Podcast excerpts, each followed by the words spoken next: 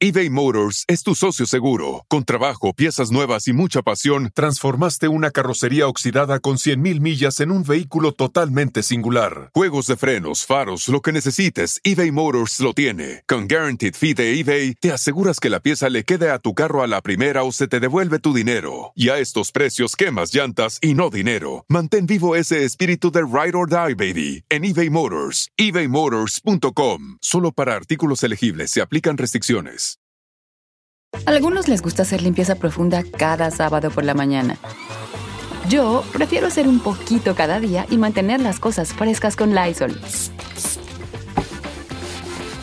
El limpiador desinfectante Brand New Day de Lysol limpia y elimina el 99.9% de virus y bacterias. Y puedes usarlo en superficies duras y no porosas de tu hogar con una fragancia que lleva a tus sentidos a un paraíso tropical.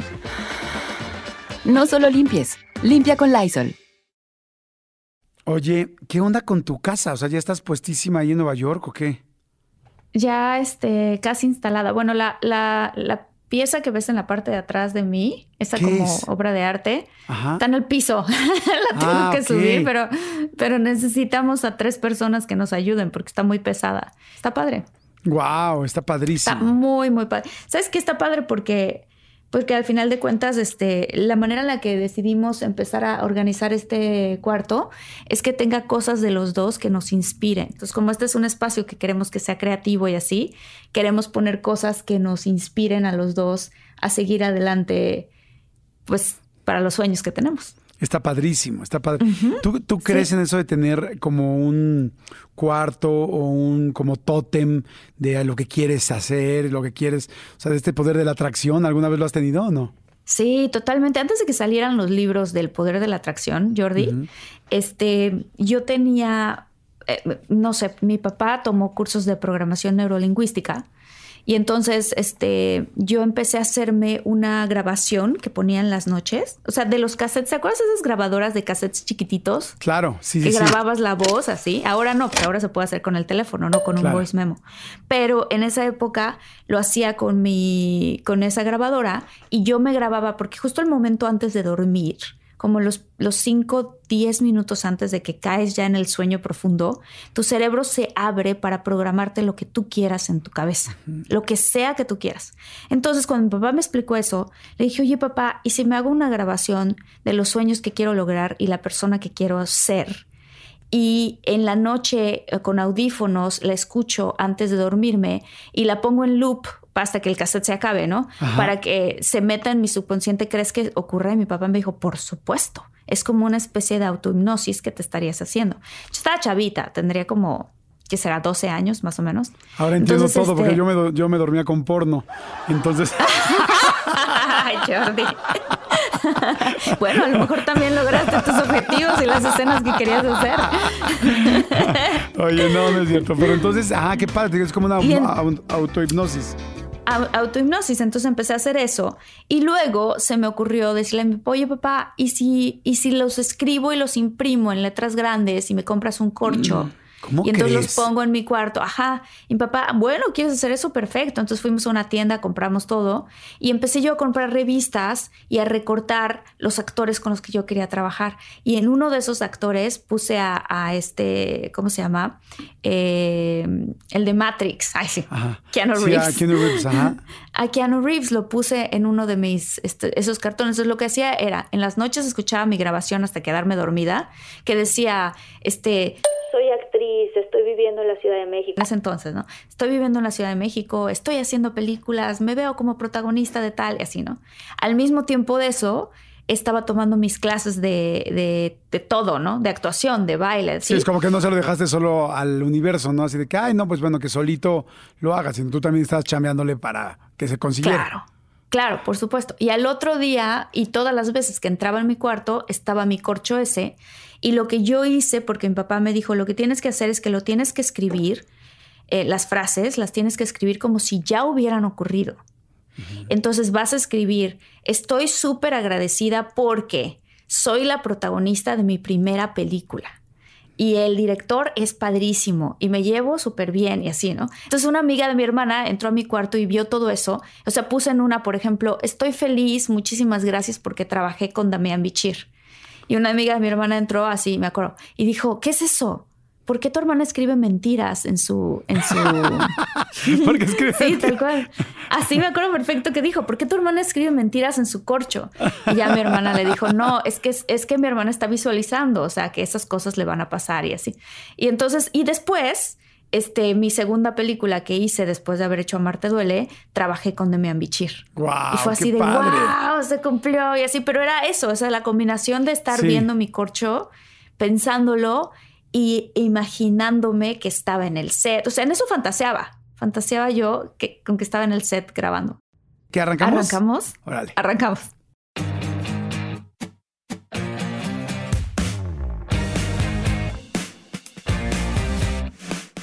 Hola, ¿qué tal? ¿Cómo están? Muchólogos y muchólogas, esto es de todo un mucho, Martita y Gareda. ¿Con qué emoción me presentas, Jordi? Aquí está, señores y señores. ¡Jordi Rosado! Es que estoy muy emocionado porque les Ah. queremos decir que, eh, que hoy estamos grabando en los estudios de Sonoro, que Sonoro es una compañía con la que estamos haciendo cosas con el podcast muy importante eh, a nivel internacional. Estamos aquí con, Jerónimo, con Héctor, con todo su equipo. Entonces, la verdad es que está padrísimo. Estamos grabando. Marta sí está en Nueva York, pero yo estoy Sí. grabando en los estudios de Sonoro de México porque las oficinas principales están en Estados Unidos y estamos grabando aquí. Entonces, no sé si me escuchan muy bonito, con muy buena acústica. Pues yo estoy súper emocionada, Jordi, porque eh, tenemos en este programa a un gran, gran, gran amigo. Eh, además de que es un actor al que admiro muchísimo, este, un súper, súper padre de familia. O sea, tiene como muchas, muchas cualidades bien bonitas y tiene una historia súper especial de cómo logró eh, el éxito que ha tenido y a dónde ha llegado, este, y hasta dónde ha llegado. Y pues bueno, pues yo quiero presentar a mi gran amigo, muy querido Omar Chaparro, que está con nosotros en este programa. ¡Eh! ¡Bravo! Inaugurando los invitados de todo un mucho. Bienvenido, Omar, ¿cómo estás? Hola a todos, chicos. Digo que qué buena, qué buen combo, Jordi y Marta. Este, pero lejos de ponerme celoso, me da gusto que se hayan juntado, porque son dos almas buenas, son dos almas buenas. Eso se debe celebrar. Oye, que ahorita con lo que dices, Omar, yo siempre tengo una pregunta y ya creo que tengo que arrancar este episodio este podcast con eso. Ustedes dos tienen una onda o han tenido una onda, o sea, tres películas juntos, siempre protagonistas. Este, ¿sí ha habido algo ahí entre Omar Chaparro y Ah? Obviamente, claro habido. yo digo nada, y Omar, obviamente. A ver, Jordi, ¿cómo te voy a contestar eso? Estoy en mi casa, mi esposa se está bañando, pero bueno, tú sabes que a mí no me gusta decir mentiras. De hecho, me cuesta trabajo decir mentiras. Mi esposa dice que se me hace la arruga de la mentira cuando digo una mentira. Entonces, te voy a hacer. Oye, es que además hacer- Lucy y tú se conocen hace cuántos años, Omar. No evadas la pregunta, Marta. No, no trates de, de salirte. Ok, a ver, Contéstale a Jordi. hoy hay, hoy Oye, hay- la arruga de la mentira. Hoy, te voy a decir algo. Hoy hay, este, pues, tanto Marta tiene una pareja, como evidentemente Omar lleva casado muchos años. Pero la pregunta es: si se hubieran conocido solteros, Omar, ¿te hubieras dejado ir con Marta y Gareda? O sea, es una mujer que te gusta no solo físicamente, sino en general ella. Ah, yo creo que sí, yo creo que sí. Es que es, es- es adorable, Marta. Pues tú, ¿qué te, ¿qué te puedo decir? Es el prototipo de la mujer mexicana de la, de la cual todo mexicano podría enamorarse. ¿Estás de acuerdo? Ay, qué lindo. Y tú, Marta, si hubieras conocido a Omar antes de que se hubiera casado, ¿y por qué? Antes de que me hubiera, eh, si hubiera conocido a Omar antes de que se hubiera casado y por qué. Ajá, porque, o sea, sí, sí, sí, o no. sí. O sea, sí me hubiera llamado muchísimo la atención. Ajá, muchísimo. Este, porque tiene, sí, porque tiene muchos, o sea, además de que se me hace, a mí se me hace guapo, tiene muchos, muchos valores muy bonitos.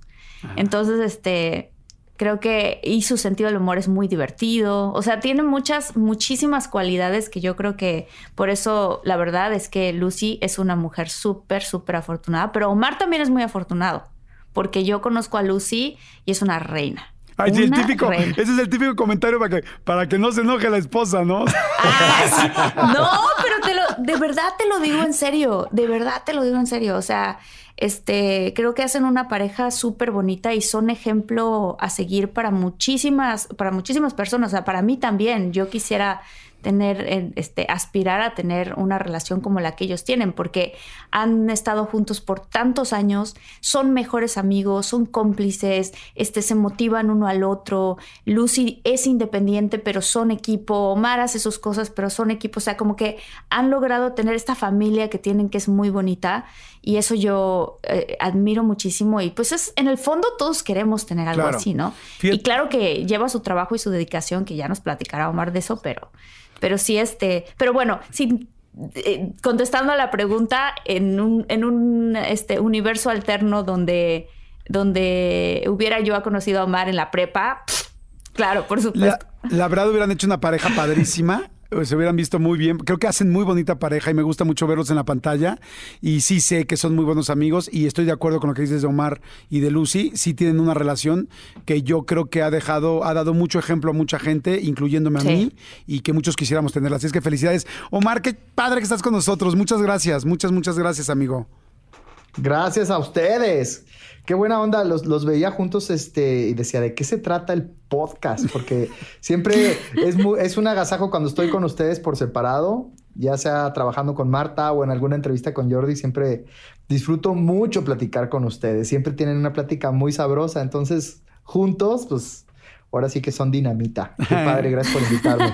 Al contrario, amigo. Muchas gracias. Va a estar padrísimo. A ver, el tema de hoy para todos los muchólogos y muchólogas que nos están escuchando es eh, cómo lograr los sueños, cómo lograr los sueños y la idea, pues como ya les dije, Omar tiene muchísimas cosas que ha logrado, muchas cosas que hemos visto, eh, pero pues es, lo que queremos es que nos platique él eh, cómo han sido las cosas, cómo se han desarrollado, qué tan fácil o tan difícil ha sido, amigo. Seguro hay muchas anécdotas, porque además tú, pues vienes de Chihuahua y de repente ya estás en Hollywood y digo, no estoy haciendo menos a Chihuahua en lo absoluto, sino que hay mucha gente en la República que de repente dice, no, hombre, primero para llegar al DF, no, luego para llegar a tal, luego tal, y, se puede.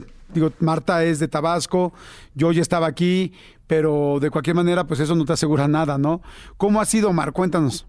Yo creo que tengo que partir de esta frase ya tan trillada de, de, de si lo crees, lo puedes es una frase muy trillada, pero por algo, las frases trilladas por algo son tan trilladas, porque tienen una, guardan una, una verdad adentro, y esto lo dijo, si no me equivoco, Walt Disney. Si crees poder, eh, si, crees em, realmente, si lo crees, lo puedes cumplir o lo puedes este, hacer realidad. Y, y entonces dice uno, ah, pues qué fácil, entonces tengo que creer en mi sueño y se hace realidad. Pero, lo que yo descubrí es que para creerlo, para realmente creerlo, y me refiero a creerlo con todas las neuronas de, tu ser, con cada partícula, con cada célula, cuando uno lo cree, entonces se, vuelve uno como poderoso, como que te vuelve un poder y es cuando sucede la, la, certeza. Cuando tienes la certeza de que algo va a pasar, sucede. Ahora, ¿cómo le hago? Para tener esa, esa certeza? ¿Cómo le hago para que cada célula de mi ser lo crea posible?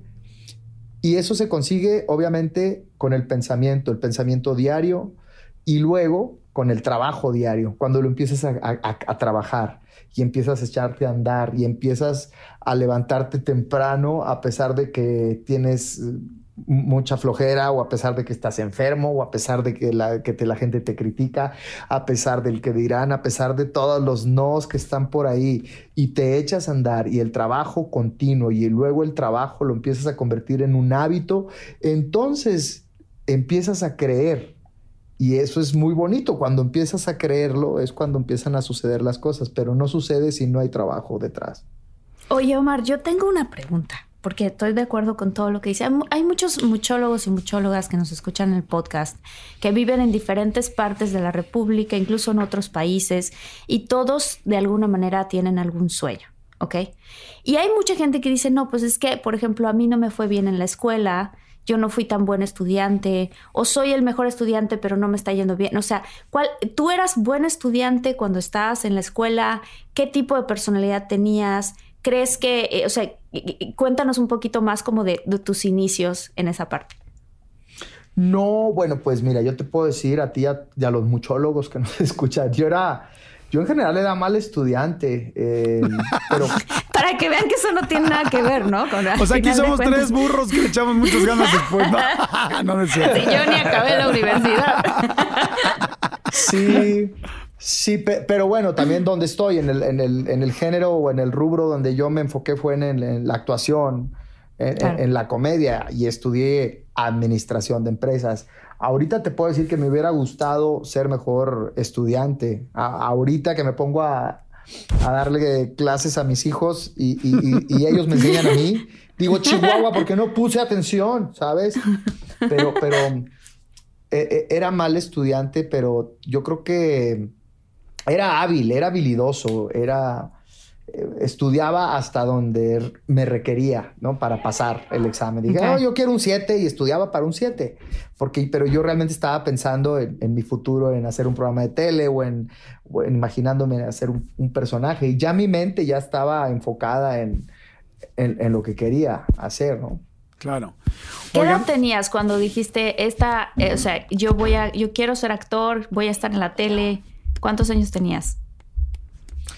Hijo, yo creo que desde niño, desde, niño me empezaba a, imaginar en, el cine, desde que veía las películas de, Pedro Infante, de Cantinflas. Sabía que por ahí tenía que, terminar, pero obviamente también tenía mis, mis dudas y como lo veía muy lejano, como todavía la certeza o, o las, las creencias impulsoras todavía no llegaban a mí, pues también tenía mis dudas y mis miedos y dije, bueno, pues voy a ponerme a estudiar administración de empresas, que era lo que tenía. En Chihuahua no había, pues como escuela de cine, ¿sabes? Entonces em, empecé a, estudiar administración, empecé a trabajar de repartidor de pizzas, pero de alguna manera, hiciera lo que hiciera, siempre tenía que estar agarrado de, de la comedia. Si estaba repartiendo pizzas, me acuerdo que cuando no había muchos eh, pedidos de, pizzas, sacaba a todos los repartidores a la calle y a las telefonistas las sacaba como público y nos poníamos a hacer catas. Champusay se llamaba la cata. Y hacía unas catas obviamente estúpidas. Eh, las catas son los movimientos de karate para la gente que nos está escuchando, que son como estas coreografías de karate. Pero imagínate yo al centro y, y como 10 repartidores atrás de mí afuera en una calle transitada haciendo catas. Entonces los coches se paraban. Era muy divertido que la gente se paraba y se reían o incluso se, bajaban a, comprar pizzas. Pero siempre estaba como yo encaminando al show business o al hacer reír de alguna manera, ¿no? Sí, a la comedia. Oigan, a ver, la idea del programa de hoy, de este episodio, es que puedan ustedes obtener de repente como herramientas, tips, que digas, ah, mira, así le hizo Mar, así le hizo Marta, así lograron tal o cual cosa. Entonces, vamos a tratar de exprimirnos los tres hoy, tanto Marta como Mar y un servidor, con tips o cosas que te hayan ayudado, que digas, sabes que cuando no creía en mí, hice esto, cuando lo sentía muy lejos, como decía ahorita Omar, hice tal cosa, Marta, cuando estaba decidiendo si la escuela o no, hice tal, porque cada quien tendrá diferentes objetivos en su vida, ¿no? Evidentemente no todos los muchólogos están queriendo salir en la tele, pero sí creo que la mayoría queremos algo y también muchos nos ha pasado que de repente estás en una zona de confort que dices, güey, ya, ya me valió madre esto, ya aquí estoy, ya estoy a gusto, gano este sueldo y en realidad podrías hacer mucho más. Entonces vamos a hacer una ronda rápidamente como de consejos, ¿no? Arrancamos si quieres con Martita, luego Mar, este, ¿qué cosa Marta te ha funcionado muy bien que dices, esto me funcionó y es algo que, que no he compartido normalmente, pero la gente que está allá afuera le puede ayudar? Eh, para mí fue tener claridad. O sea, para mí es, es una cosa como muy específica. O sea, si, si mi objetivo era eh, en ese, cuando estaba chavita, era ser actriz y salir en telenovelas y hacer programas de televisión y todo eso, entonces dije, ok, ¿qué necesito para llegar a ese objetivo? Pues primero estando en Tabasco, yo soy de Tabasco y allá tampoco hay escuela de cine en esa época, digo, ahora quizás sí, pero este, era, era para mí como, bueno, ¿qué debo de hacer? Pues me meto, primero empiezo en mi escuela. O sea, actuar en los programas escolares, a este, a participar en donde pueda que tenga que ver con mi, con mi arte, ¿no? Y entonces ahí diseñé un plan para mudarme a la Ciudad de México y llegar para allá y después empezar a encontrar de alguna manera a un director de casting, una escuela de actuación allá. O sea, como que yo tenía marcado ese plan de quiero llegar a, a D Empiezo en A, tengo que pasar por B, luego C. Y ¿Lo escribiste? Sí, claro que sí. Y lo repasaba eh, constantemente el plan, ¿no? Porque a veces pasan cosas y ajustes que uno tiene que hacer, pero siempre sabiendo que tu plan y tu objetivo era ese. Entonces yo, claro, por supuesto, lo escribía. Por ahí de tener este, esos, esos cuadernos ahí donde escribía mi plan. A veces estaba en la escuela tomando clases de historia qué pena, pero tomando clases de historia, viendo a la maestra y al final de mi cuaderno yo escribía, estoy viviendo en la Ciudad de México protagonizando una telenovela, ¿no? Y entonces cerraba el cuaderno y continuaba poniendo atención a la clase. O sea, como que de alguna manera estaba yo muy, como dice Omar, enfocada en que eso era lo que yo quería, pero al mismo tiempo haciendo cosas en mi comunidad de lo que yo quería lograr. Ok. A ver, tú, Omar, pues fíjate que me identifico mucho con, Marta. Yo creo que la mayoría de la gente que no consigue lo que quiere es porque primero no sabe qué es lo que quiere, no tiene la claridad de la que dice Marta. Tenemos que saber muy bien lo que queremos, como, como dice una frase, no hay viento favorable para el marinero que no conoce su destino. Necesitamos saber cuál es esa música por dentro que traes, cuál es ese sueño, y, apuntarlo, como dice Marta, escribirlo, visualizarlo. Una de las herramientas que yo utilicé y hasta la fecha lo sigo haciendo son el pizarrón de los sueños, de poner las fotografías. Yo, yo te, puedo contar unas anécdotas tremendas. Yo, por ejemplo, este, mi primer pizarrón de los sueños lo hice hace, no sé, 19 eh, años, casi 20 años. Y tengo una foto de Matt Damon, de Brad Pitt y de Josh Clooney, que están juntos, pero yo recorté una foto mía y la puse encima de la foto de, Josh Clooney junto a Brad Pitt, ¿no? Yo dije, pues algún día voy a estar junto a Brad Pitt. Y oh, sorpresa, en, el Festival de Cannes, eh, cuando me invitaron porque hice el doblaje de Kung Fu Panda, me senté como a dos lugares de Brad Pitt. ¡Qué eh, padre! Y, digo, no, era como que mi, meta, era una de tantas, de tantas cosas, pero yo creo que sí es muy importante el, tener claro qué es lo que queremos y empezar a, visualizarlo. Y obviamente, qué estás haciendo para conseguir eso que quieres. O sea, Marta quería ser actriz, pero, pero sabía que su, su, recorrido no estaba en Tabasco, tenía que irse a la Ciudad de México. Y igual me pasó a mí, yo quería hacer cine, quería hacer televisión. Bueno, ¿qué estoy haciendo? Bueno, pues me, mudé a la Ciudad de México y, seguí visualizando. Creo que eso es muy importante, la visualización y el deseo. Oye, Omar, cómo le haces cuando hay nos? Porque el otro día tú y yo estábamos platicando para un programa y me decías que todo, porque uno cree que de repente ya cuando tiene una carrera pues como la tuya, como la de Marta, ya todos son cis, pero no es cierto. O sea, sigue habiendo muchos nos. ¿Cómo le hacías en tus primeros nos? ¿Te acuerdas de algún no muy fuerte de chavito eh, este, y algún no fuerte aún hoy con la fama que tienes y ya con el talento? Bueno, el talento lo tenías, más bien con todas las tablas y toda la, todo el trabajo que tienes. Yo creo que tenemos que entender, este, los muchólogos y toda la gente que esté escuchando, que los nos son parte del proceso y que debes de tomarlos a tu, a tu favor. Cada, cada no debe ser un escalón donde pises y te lleve más, más adelante. Recuerdo muchos, muchos nos cuando, cuando recién me llegué a la, Ciudad de México. Me dije que era sobrino de Patti Chapoy y me traté de meter a Yo tengo una historia parecida, Mar. Y te dijeron, que no. No. Claro que me dijeron que no. Eh, y muchos lados me dijeron que, que no, y hasta, hasta la fecha. Hoy cuando hago un casting, hace poco hice un casting para una película con Sylvester Stallone. Eh, obviamente es el casting y me, dijeron que no. Pero aquí es, es, otro, otro consejo muy importante, Jordi. Yo creo que es tu monólogo interior. Lo que te dices a ti con lo que sucede. Entonces, en este casting que no me quedé, yo pude haber elegido el decirme ya estás viejo, fue el acento, estás chaparro, devuélvete, eres un loser. O simplemente decir, güey, me dijeron que no era una película de Stallone. Pero ¿qué Imagínate hasta dónde llegué, ¿no?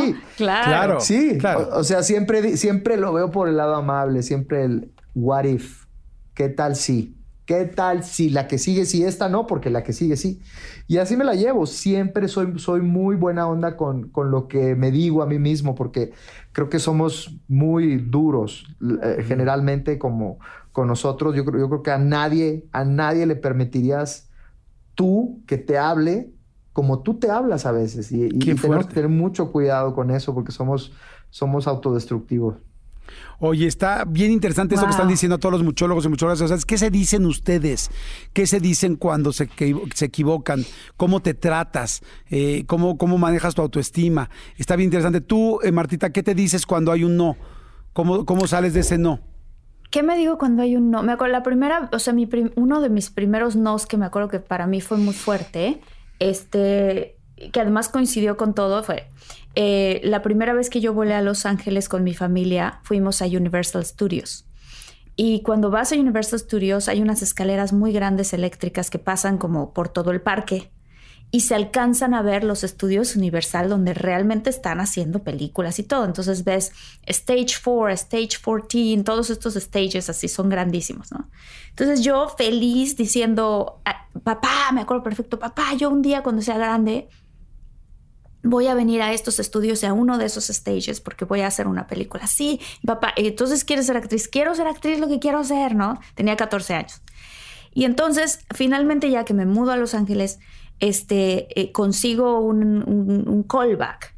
Y el callback es en los estudios Universal, en el Stage 14, que era ¿Cómo como... crees? ¡Qué padre! Entonces, para una película con Denzel Washington. Entonces voy a los estudios Universal, me dan mi pase, entro por otro lado donde no es para ir al parque, nada de nada. Y cuando voy caminando hacia los estudios Universal, dije, qué fuerte, ¿no? O sea, que estoy, que estoy en este lugar. Este, volteé hacia las escaleras y dije, no puede ser, o sea, en algún momento cuando yo estaba chavita, yo estaba ahí, desde esas mismas escaleras, viendo hacia acá. O sea, si los puentes del tiempo existieran, casi, casi yo me podría decir, sí, sigue tu sueño porque mira dónde estoy yo de este lado, ¿no? ¿Sabes así? Entonces entré al callback, conocí a Denzel Washington, hice el callback y era para hacer, salir de su novia. Este, y me acuerdo que cuando terminé, la directora de casting me dijo, lo hiciste sensacional eres muy chavita para ser su pareja. O sea, eres demasiado chavita, ¿no? Y entonces me acuerdo que yo me di cuenta que yo podía tomar dos decisiones. Una es sentirme muy triste porque me acaban de rechazar. O salir de ahí, caminar, ver las escaleras donde algún día yo volteé y le dije a mi papá, quiero ser actriz, y ese fue mi momento de decisión. Y decir, mira hasta dónde has llegado, que en verdad estás aquí y tuviste la oportunidad de tener un callback, un, último casting con Denzel Washington. O sea, en vez de ver el lado negativo, Yo lo vi por el lado positivo. Mira, una chavita de Tabasco, ¿sabes? Que, que, que, jugaba en la Laguna de las Ilusiones, es un lugar ahí en Villahermosa, ¿no? En el Parque La Choca. Y, estoy, y estoy aquí y estoy en los estudios Universal y acabo de conocer a Denzel Washington y esa directora de casting jamás me le voy a olvidar. ¿no? Porque pues al final de cuentas hice lo mejor que pude y aquí estoy. Entonces, eso coincido con Omar en que lo que uno se dice y tienes ese momentito antes en donde puedes decidir cambiar lo que te estás diciendo, si eres consciente al respecto o no. O sea, puedes cambiar lo que te estás diciendo. Entonces, pues bueno, eso para mí fue un gran no, pero para mí fue un no positivo. Claro. ¿Saben qué? Que yo creo que hay algo que está bien padre mientras los escucho hablar y yo creo que toda la gente que nos está escuchando y es la emoción. O sea, escuchan, se escuchan cómo habla Omar con esta emoción, cómo habla Marta con esa emoción. Yo creo que toda la gente que nos dedicamos a lo que nos gusta, hay algo que nos jala así lograr las cosas. Es cuando te emocionas, inclusive cuando te dicen que tienes que decretar o que tienes que visualizar algo para que se consiga, te dicen que no lo hagas con la cabeza, sino que lo hagas con el corazón, que te metas aquí a las vísceras y que, ah, así como cuando estás hasta el gorro porque alguien te bajó una chava o porque te tronaron o porque, no sé, o porque te corrieron o porque te bajaron el sueldo, que te enojas que así lo debes de desear. ¿Y ustedes creen que la emoción en su caso les ha conseguido cosas? ¿Tú, Omar, has sentido que esa emoción, ese ánimo, esas ganas, te ha conseguido algo en específico? ¿Y cómo le dirás a la gente que maneja su emoción? Totalmente, Jordi. Eh, yo creo que, como te decía ahorita, todo parte de, del deseo, de, de, las, de las ganas y el hambre que le metas a las, a las cosas. Pero todo, todo nace precisamente de tener un, deseo genuino y que no esté saboteado por el ego. El ego, el ego es, es, el rival con el que yo más he, he batallado. Eh, y, no me refiero al ego de la figura inflada, porque a veces confundimos el ego con, con alguien. Con el ya se le subió, ¿no? Que se cree superior. Yo creo que el, ego es el que se encarga de que, de que tomemos las peores decisiones y el ego muchas veces es el de la autoestima chiquita. El ego es el que le hubiera dicho a Marta en su momento, ya ves, no sirves para esto, no te quedaste en el casting, regrésate, eres una perdedora, estás muy joven, estás muy chaparra, estás whatever. Tenemos que, que sabotear precisamente al, al, ego para dejar florecer el, el alma. Yo, yo, yo, siempre pongo esas, esas, dos, esas dos vertientes en mi, en mi filosofía de vida. El ego hace que nos metamos el pie solitos. El ego es el que se encarga de que tengas una autoestima muy pequeña. Y el alma, el alma es la que sabe perfectamente de lo que eres capaz. El alma es la que sabes, sabe muy bien hasta dónde hasta dónde vas a llegar y que sabe muy bien qué es lo que quieres y para qué estás destinado. Entonces, yo por eso otra, otro, otro consejo que les podría dar, Jordi, es que, que mediten. Yo no meditaba y empecé a meditar en esta pandemia y me ha ayudado muchísimo a, a tranquilizar al, al, ego a esa voz, a la voz del, del oponente. Y, y, trato de vivir con esta emoción de la que hablas como si fuera un niño. Y eso yo creo que es, es, lo principal. A un niño no se le cierran las puertas, a un niño siempre ve la oportunidad, un niño siempre ve eh, los puentes, un, un, niño siempre ve lo grandioso que puede estar el, el panorama. Y nuestro ego, todo lo contrario. Claro, oigan, hay unas cosas que todo el mundo hemos de repente vivido un ridículo, un momento fuertísimo en nuestra vida, así que en tu trabajo, ya sea que trabajas en una oficina, que trabajas en un hospital, que trabajas, no sé, en donde sea, con el gobierno, que te dan un trancazo, así una zancadilla que dices, no juegues, o sea, que dices, ¿cómo me levanto de esta? ¿Te acuerdas tú, Marta, de alguna que dices, no, no, bueno, es que esta sí está de pena, y tú, Omar, de tu peor ridículo, y ahorita yo les, explico, les platico rápido de alguno. También tú también cuéntanos del tuyo, Jordi. Yo, sí, Jordi, tú nomás estás de... ¿Qué pasó? Yo, a ver, cuéntanos tú. Yo les platico uno muy rápido que me pasó y que me, y me enseñó una cosa muy interesante. Y es, yo cuando tenía como 16 años quería tener un luz y sonido, bueno, tenía un luz y sonido, ¿no? un equipo de luz y sonido donde iba y mezclaba. Y era DJ y éramos solamente dos socios, este, mi, mi socio Raúl y yo. Y, que, y poníamos fiestas, nos iba más o menos bien, pero en realidad había unas fiestas en la Ciudad de México que eran fiestas pues de gente con mucho dinero y de un círculo especial de niñas y de niños que pagaban fiestas carísimas, donde en las fiestas iba Luis Miguel a los 15 años a, cantar, ¿eh? o sea, no, no de invitado, a cantar, este, iba a Cabá, iba a ob o sea, a quien sea contrataban y evidentemente ahí había, pues, había mucha forma de cobrar más. Yo siempre quise tener ese mercado, por decirles de alguna manera. Y entonces, de repente, por más que lo buscábamos y lo buscábamos y lo buscábamos, no lo conseguimos. Y entonces, ay, ya, Dios mío, quiero eso, quiero eso. Entonces le decía yo a mi socio, es que nos tienen que contratar las niñas de tal colegio y tal. Nadie. Un día recibimos una llamada y entonces era una niña de, un colegio que se llama Oxford, aquí en México, que es un colegio de legionarios, que era de ese grupito. Y entonces era, hola, este, ¿quién habla? Jordi. Y yo, sí. Y yo, ¿quién habla? Ah, habla Ana Pau. Y yo, ¿de dónde? Del Oxford. Bueno, casi se me caen los calzones. Y yo, sí, sí, sí, sí, claro, dime tal es que sabes que lo que pasa es que te quería decir que vamos a hacer la fiesta de generación de sexto de prepa. Bueno, haz de cuenta que yo era lo que había pedido. En ese momento ese era mi Hollywood, me explicó. En ese momento era como, puta, esto es lo que quiero, ¿no? Y entonces yo, sí, claro, claro, claro.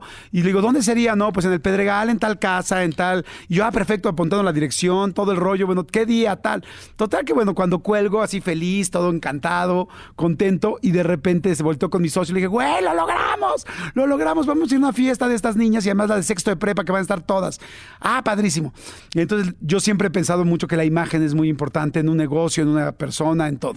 Entonces, este, le dije, no, vamos a mandar a hacer playeras. Entonces mandamos a hacer miles de playeras con el logo que se llama Music Systems. Después, este, eh, mandamos a hacer gorras, unas tarjetas que teníamos. Le dije, no, nos acababan de entregar creo que mil tarjetas. Le dije, no, esas tarjetas ya, hay una, una con colores fluorescentes, porque lo que está de moda. Y entonces me decía, güey, pero tenemos mil tarjetas. No, no, las fluorescentes y una tinta extra y costaba más cara la tinta. Un relajo. Total que ya en mi locura le agarro y le digo, oye amigo, ¿qué?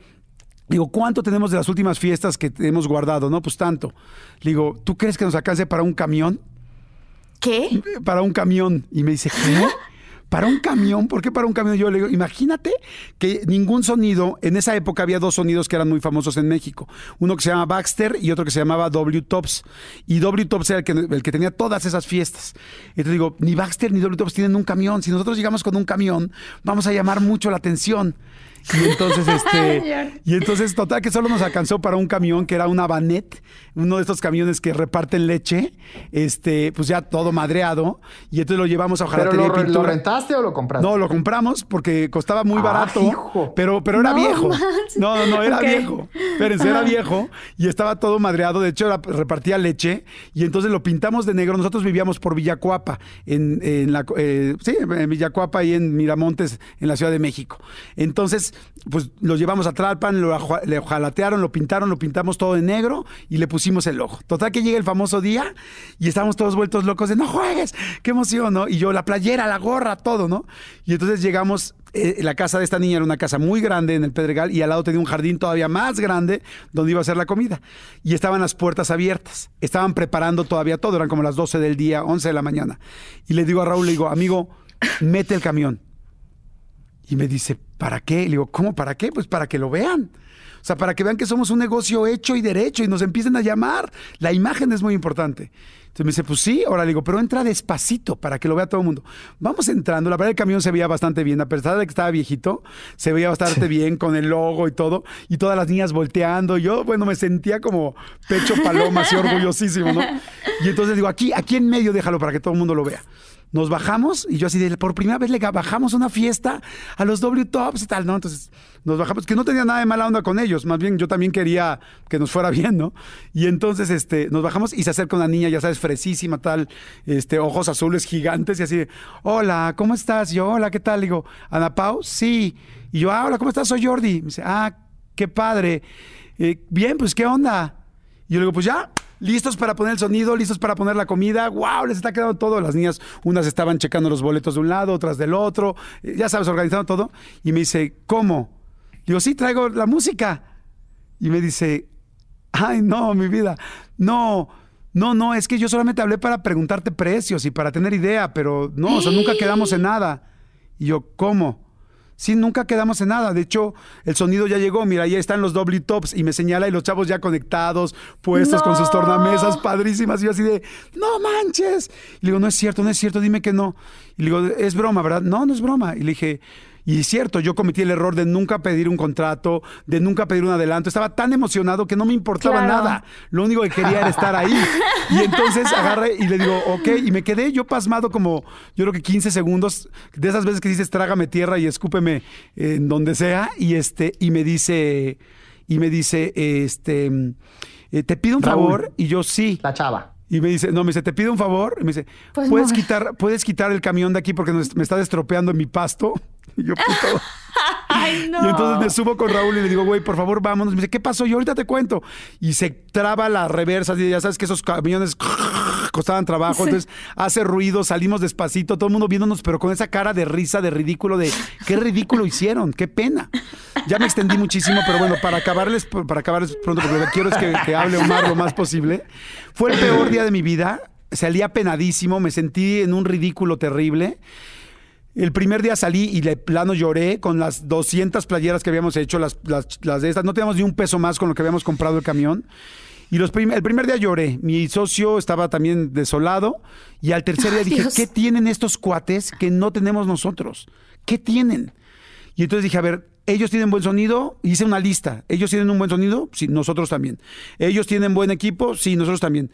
Ellos animan padre, sí, yo también, porque yo era muy de animar con el micrófono. Dije, ¿Ellos hasta tienen camión de leche? No. Exacto. ¿Ellos tienen camión de leche? No. Y de repente dije, ¿sabes qué? Este, llegué a dos puntos importantes. Dije, uno, ellos viven en ese círculo. Esas niñas, esa gente, ese círculo, ellos son de ahí. Ellos nacieron en esa bandeja de plata que no nací yo. Esa es la realidad. Entonces, eh, tienen mucho más cercanía con ellas. Pero cuando llegué al siguiente punto no lo podía creer. Y el siguiente punto fue, dije, ok, dije, ellos son guapos. Yo no. Y me dolió en el alma, pero era la verdad. Ellos eran dos hermanos y un primo, súper galanes. Y yo era un güey súper normal. entonces, entonces dije, es eso. Eso es algo importante porque si ellos ponen fiestas de niñas de 15 años y los tres son guapos y yo no, y entonces ahí dije, a ver, ¿qué puedo hacer? Pues evidentemente yo no me voy a, no me puedo cambiar, ¿verdad? O sea, el que soy, soy. Hay cosas que no puedes cambiar en la vida y hay cosas que puedes cambiar. Y entonces yo iba en un colegio de puros hombres, en el CUM, donde había 2.500 hombres, y era el fin, ese fin de semana era la noche colonial, y me llevé a mi hermana y le dije, quiero que escojas a los siete hombres más guapos de toda la escuela, entre los 2.500. Me dijo, ¿en serio? Le dije, sí. Escogió a los siete, los llamé al otro día les dije, los voy a contratar para ir a una para ir a fiestas, para poner fiestas. ¿En dónde? En las fiestas más padres de México, tal, pero tienen que ponerse esta playera y bailar conmigo y echar relajo porque yo voy a animar. Y cuando volvió a ver una fiesta de paga de estas niñas, fuimos todos uniformados, con tarjeta, con, con sus cafetes. Todo el mundo lo volteó los volteó a ver y le dijeron, oye, este, ¿cómo es posible? ¿Quiénes son esos güeyes? ¿Quiénes son? ¿Quiénes son? ¿Quiénes son? Son los de Music Systems. ¿Qué es Music Systems? Es un sonido tal. Ese día cerramos cuatro fiestas. En esa fiesta que cerramos cuatro fiestas.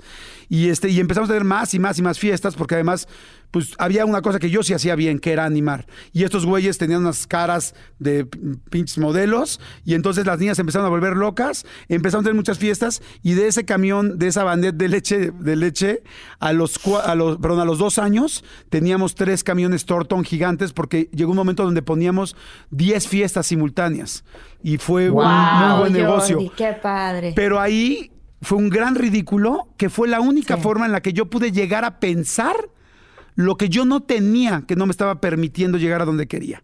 Pero bueno, así fue, ¿no? Y, en la vida, digo, sí, les estoy contando una que funcionó de millones que les podría contar de cosas que no me han funcionado en la vida, porque hay muchísimas más que no me han funcionado, pero también he aprendido algunas cosas que han funcionado. Tú, Omar, ¿cuál ha sido así un ridículo, un momento que te ha enseñado que dices, ay, güey? No, Jordi, con esta que tú contaste ya nos quedamos. Cerramos con broche de oro, güey.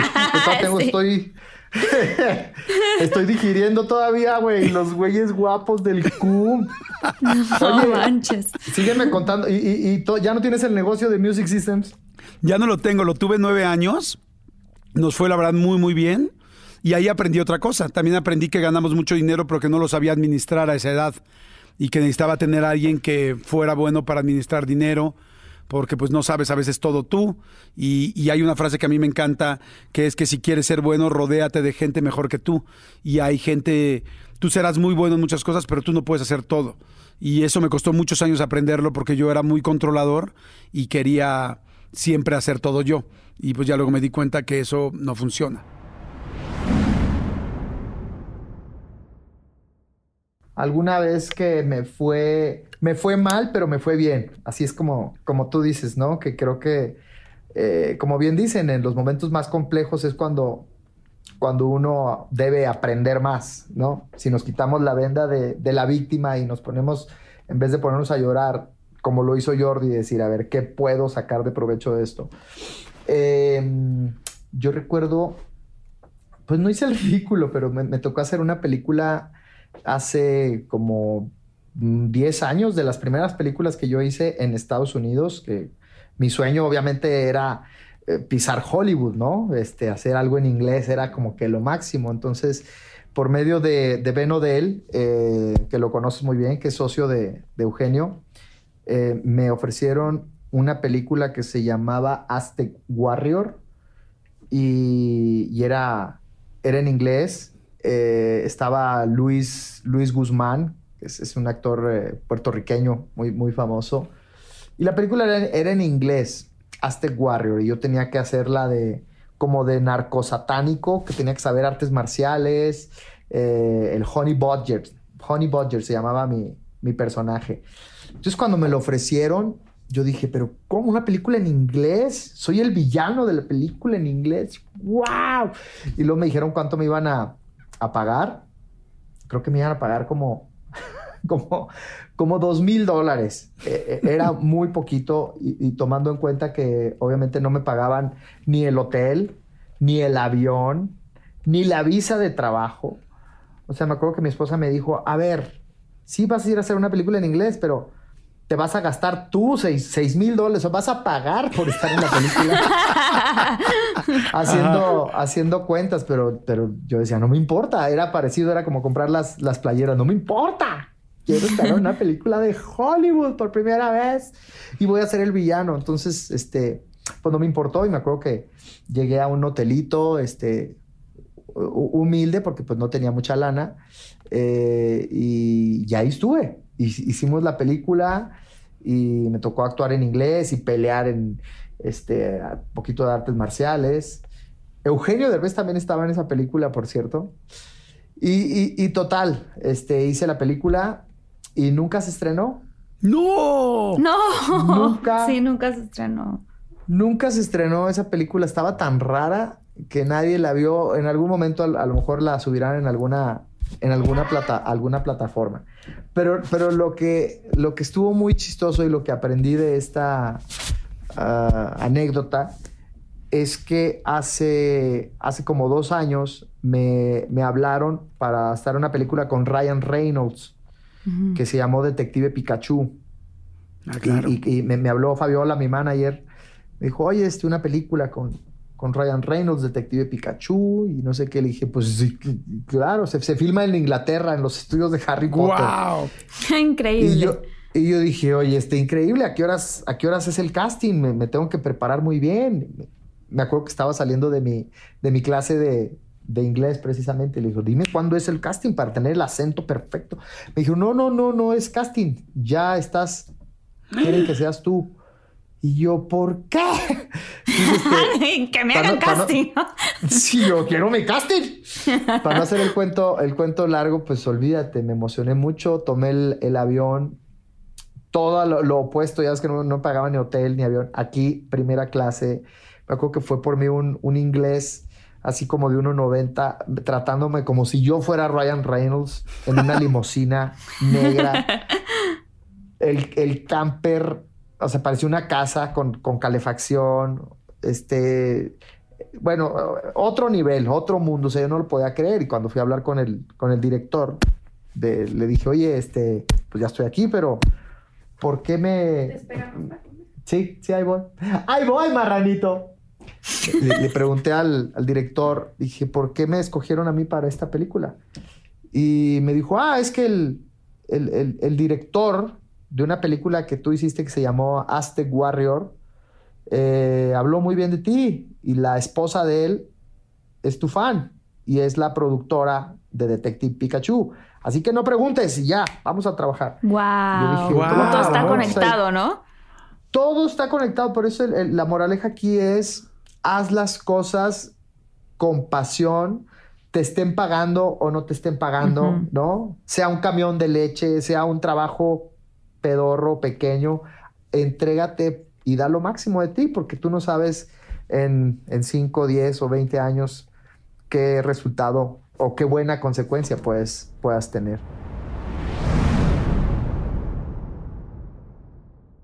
cuando yo me, mudé a la Ciudad de México y quería ser actriz, después de una experiencia que tuve con un director de casting en donde tuve que decir que no a una película, mi primera película que me quedo, dirigida por Alfonso Cuarón, y cuando me entregan el guion, yo ya era menor de edad y tenía unas escenas de desnudo y dije, pues no lo voy a poder hacer. O sea, yo estaba muy chavita, no había ni siquiera vivido eso yo en mi vida personal, entonces era este, muy fuerte. Entonces, pero ya ese director de casting nunca más me volvió a hablar, porque obviamente, pues dije que no a una película, ¿no? Este, súper importante. ¿Cuál era la película? la película era ¿Y tu mamá también?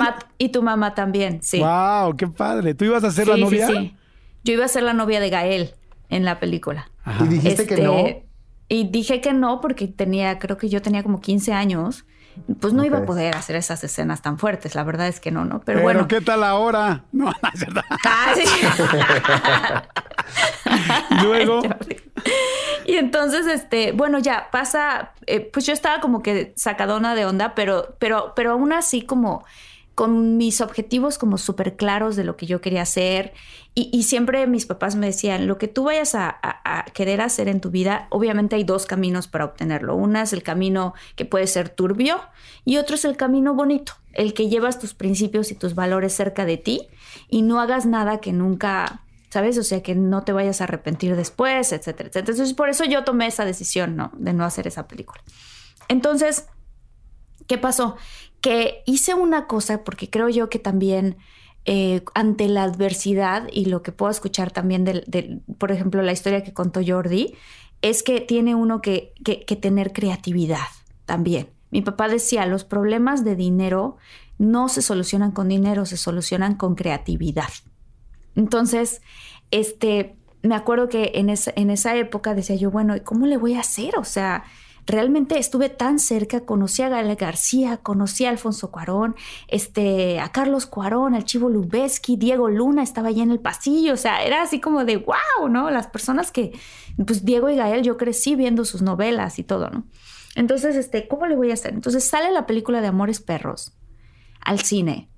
Y cuando yo vi esa película fue así de, wow, ¿qué es esta película? O sea, yo no sabía que en México podíamos hacer cosas así de buenas, ¿no?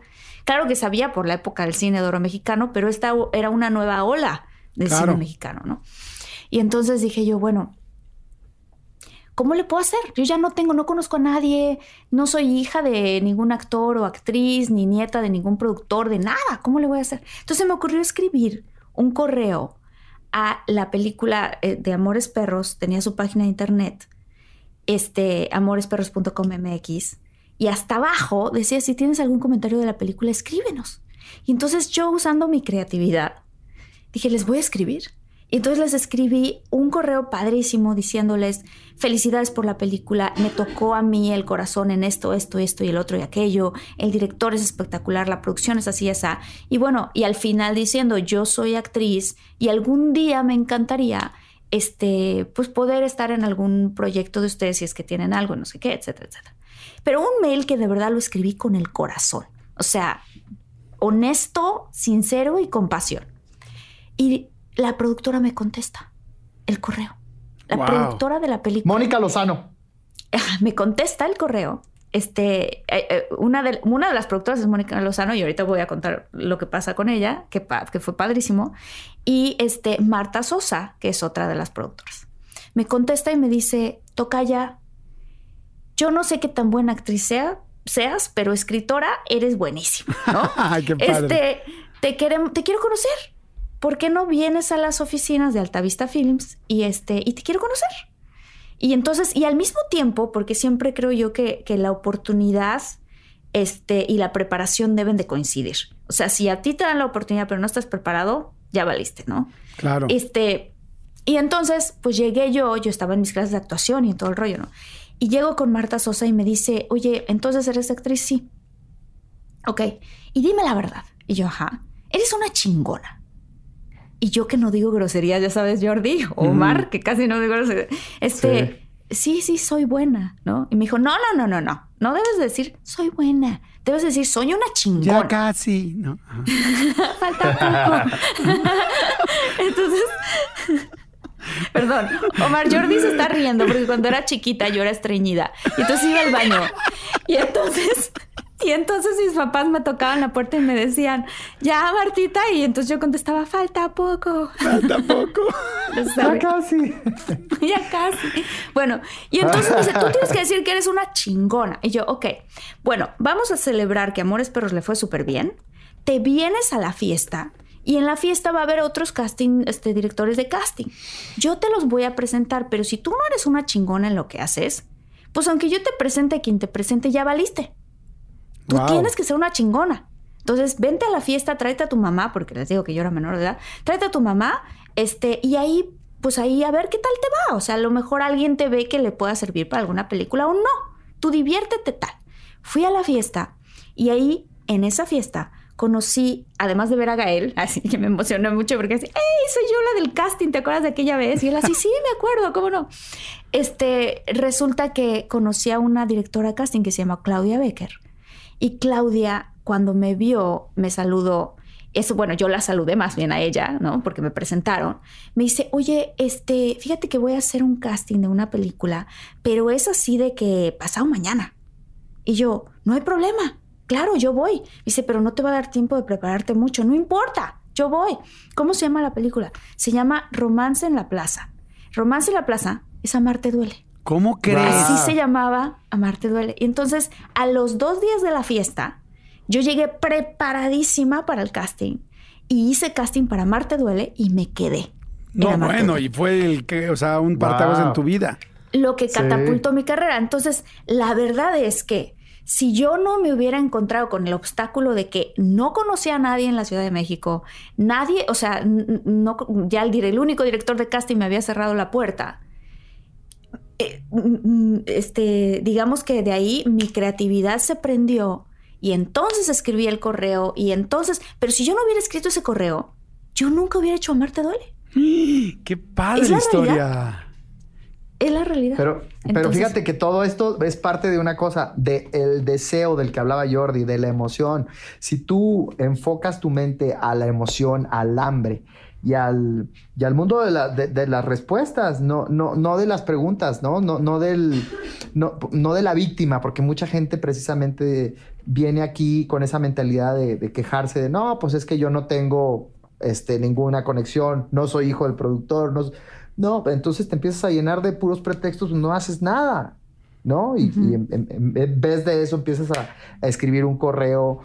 Como, dice Marta, la creatividad es fundamental y, la, y el hambre y las ganas, ¿no? Es como, por ejemplo, cuando yo llegué aquí, que me iba todos los días afuera de Televisa o de TV Azteca y me, metí, me trataba de meter de extra, pero todo el mundo me decía que no y que no y que no, ya estaba desesperado, pero lo que yo me decía a mí era esta vez sí, esta vez no, muy bien, la que sigue sí. Y recuerdo que en esta desesperación también agarré el teléfono y marqué a Televisa porque conseguí el teléfono y me hice pasar por, por un ejecutivo de multimedios, eh, por Adrián Peña. porque además tú haces voces increíbles. Exacto, está buenísimo eso. era muy bueno para hacer, para hacer voces. Entonces me acuerdo que me contestaron en Televisa yo, buenas tardes, sí, señor. Estamos hablando de multimedios, estrellas de oro. Tengo en la línea al señor eh, Adrián Peña. Me comunica, por favor, con Marco Flavio Cruz. Marco Flavio era un productor que, tenía, que te producía pácatelas en aquel entonces. Entonces me lo comunicaron, cabrón. De repente, un segundo. Es cuando me lo comunican, así, bueno, yo, sí, le comunico a Adrián Peña. Y yo casi tapando la voz y, hola, Marco, habla Adrián Peña de Multimedios Estrellas de Oro. Solamente para recomendarte a Omar Chaparro, es un gran talento chihuahuense. Eh, le quedó chico el estado, te lo recomiendo mucho, a ver si lo, lo recibes. Y me acuerdo que este güey se quedó en pausa como tres segundos y dijo, ok, mándamelo mañana a las tres de la tarde, dile que pregunte por mí en puerta 2.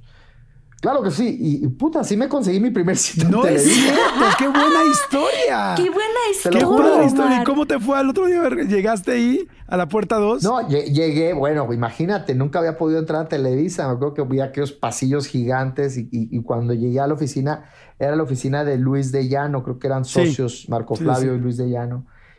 Y entré, güey, me tuvieron como tres horas ahí esperando y al final nunca me recibió. No, Ahí me, tuvieron, pero, pero es a lo que voy, o sea, si no es un madrazo es otro, o sea, el consejo aquí es sigue insistiendo, sigue mandando correos, sigue fingiendo la voz, pero no te quedes con, con el no. Claro. Búscale.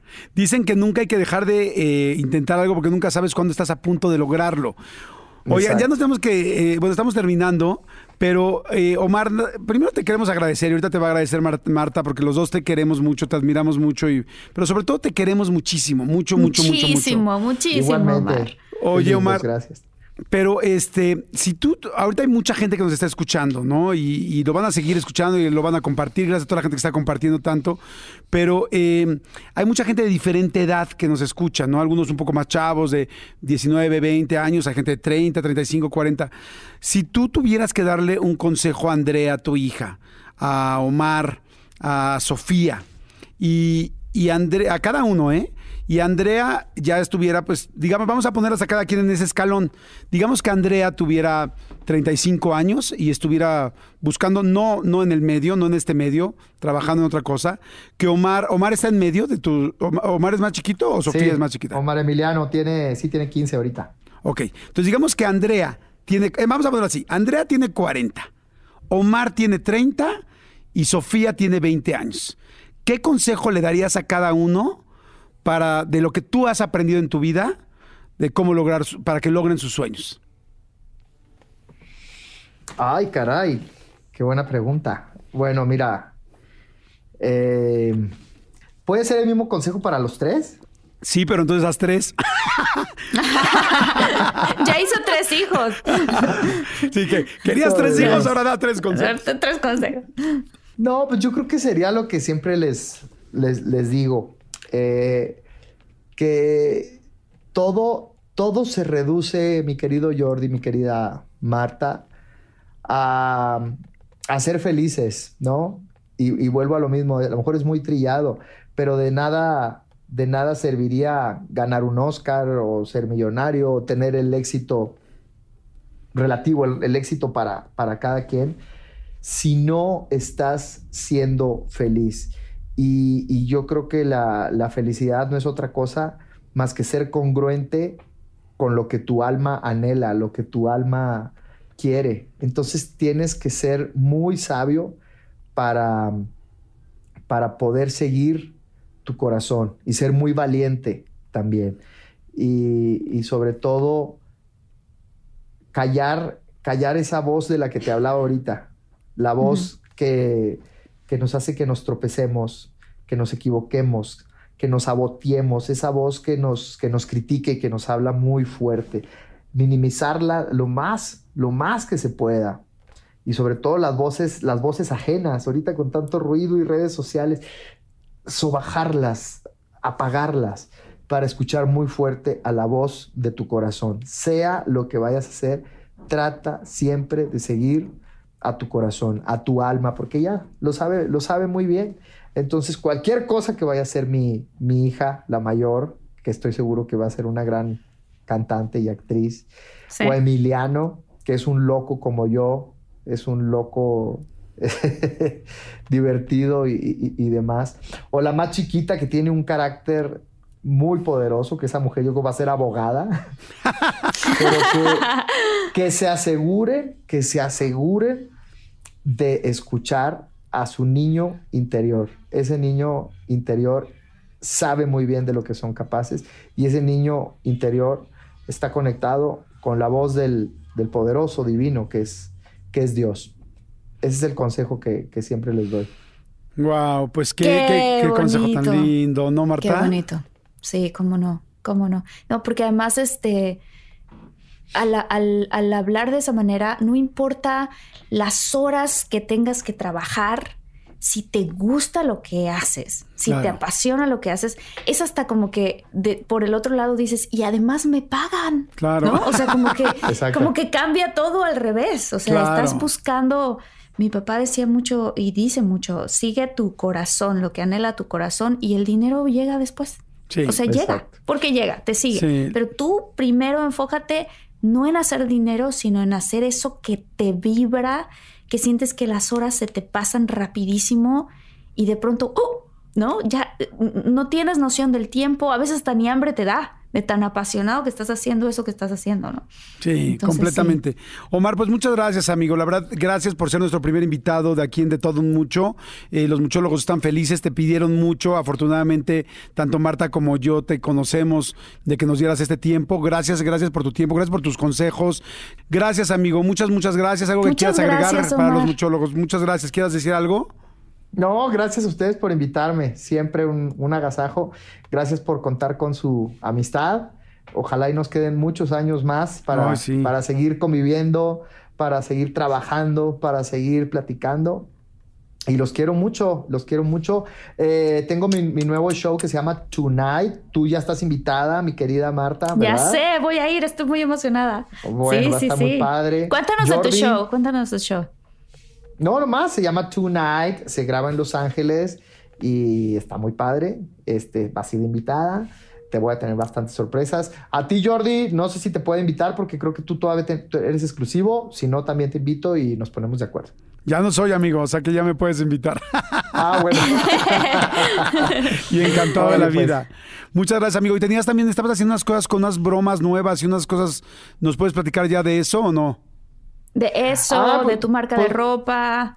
¿Cuántas cosas? No, pues estoy produciendo bastantes. Ese programa que se llama Tonight. Estoy produciendo un programa que se llama Los Visitantes, como lo que hacía en, las bromas telefónicas, pero ahora con dibujos animados. Ya luego les contaré. Y luego, ¿quién es la máscara? Y una serie que luego les contaré también, pero todavía no. Wow, felicidades, amigo. Ok, felicidades. ok, felicidades, Omar. Eres Oye, buenísimo. también háblanos de tu, de tu marca de ropa también. Yo sé que tienes muchas cosas muy padres. y Ahí vamos, nomás entren mucho. a bros, bros-club.com. Mira qué bonitas están las playeritas. Sí, está padre. La, la gente que lo está viendo en YouTube está viendo su. Trae una playera Sí. polo padrísima negra con rojo y unas rayitas blancas, muy padre. Oye, pues gracias, amigo. Muchas gracias. Gracias por todo y gracias por estar en este episodio de, de Todo un Mucho. Gracias, Gracias, felicidades de todo mucho. A todo el equipo, Jordi, Marta, los quiero. Bye. Gracias, bye. Bye. Martita, muchas gracias Bye. por todo, corazón. Muchas gracias, Jordi. Estuvo súper divertido, súper inspirador. Súper inspirador. Muchas gracias a todos, a la gente de Sonoro, muchas gracias. A mi querido Armandito, muchas gracias a todos. Y este, y pues ya nos vamos, nos, nos escuchamos la siguiente semana. Ah, bueno, espérame. Paola Celis, Gilberto Hinojosa, Miriam Delgado, Eloisa Vázquez, Osvaldo Emanuel Arias. Hay un chorro de gente que es súper muchólogos de corazón. Y gracias por pedirnos a Omar y ya se los trajimos como lo pidieron. Ya, eh, Diego Barragán, Daniel Talavera, Dani Roldán, este, Paloma Goner, Ian Montes, muchísimas gracias. Les recomendamos también que si pueden nos echen un grito, nos manden un mensajito a, a nuestras redes sociales, arroba de todo guion bajo un mucho. Estamos al pendiente de sus comentarios y el correo es contacto de todo un mucho arroba gmail.com. Padrísimo, Gracias, pues nos Jordi. escuchamos la siguiente semanita, ¿no? Sí. O si se te están echando así de hilo los podcasts, pues bueno, nos escuchamos en un Nos- minuto. en el siguiente, ah, sí, en un ratito. Ah, por cierto, la gente, por favor, les queremos decir, denle like a- al video si nos están viendo por YouTube. Este, y si nos están escuchando, pues, y les gusta lo que estamos contando, eh, recomiéndanos también, le pueden dar Sí. share ahí a la flechita y ya con eso este, lo comparten con sus amigos y sus familiares y hasta sus enemigos, ¿cómo no? Oye, hay varios, pa- hay varios episodios para los enemigos. este no me gustó, ahí te va. Ahí Oye, te va el enemigo. Nos vemos. Bye. Nos vemos, cuídate. Bye.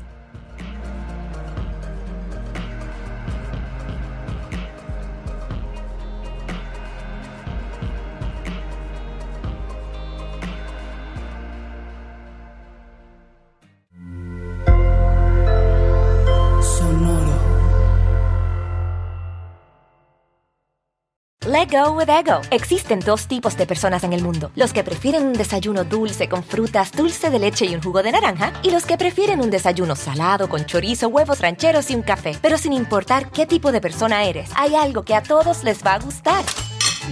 Los crujientes y esponjosos Ego Waffles. Ya sea que te guste un desayuno salado, con huevos o salsa picante encima de tus waffles, o seas más dulcero y los prefieras con mantequilla y miel. Encuéntranos en el pasillo de desayunos congelados. Lego with Ego. A algunos les gusta hacer limpieza profunda cada sábado por la mañana. Yo prefiero hacer un poquito cada día y mantener las cosas frescas con Lysol. Las toallitas desinfectantes de Lysol hacen súper conveniente limpiar superficies como controles remotos, tabletas, celulares y más, eliminando el 99.9% de virus y bacterias. No solo limpies, limpia con Lysol.